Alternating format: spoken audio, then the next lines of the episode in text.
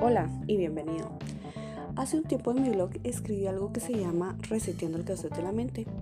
Básicamente habla de cómo era la función del cassette anteriormente, donde tenías un lado A y un lado B, podías escuchar tu música favorita y muchas personas eh, a veces pues no le podían dar vuelta y no sabían que existía otro lado de la cinta.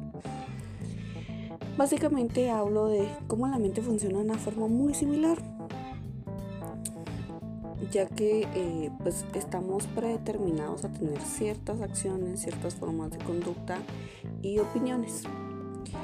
Algo tan simple como que si no te gusta algo, puedes modificarlo. Las personas que suelen quejarse de todo es porque están acomodadas o no han logrado ver el otro lado del cassette.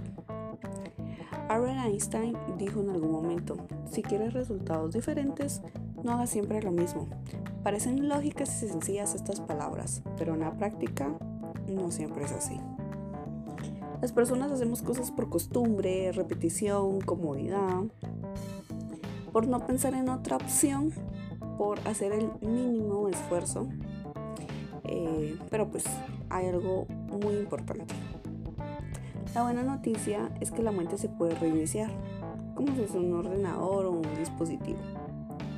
Este reset nos sirve para poder afrontar un nuevo presente y sobre todo construir un nuevo futuro de una mejor manera para así eliminar todo aquello que nos impide avanzar.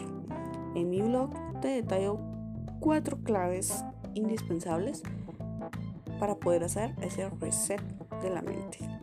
¿Quieres escuchar más? Déjame tus comentarios.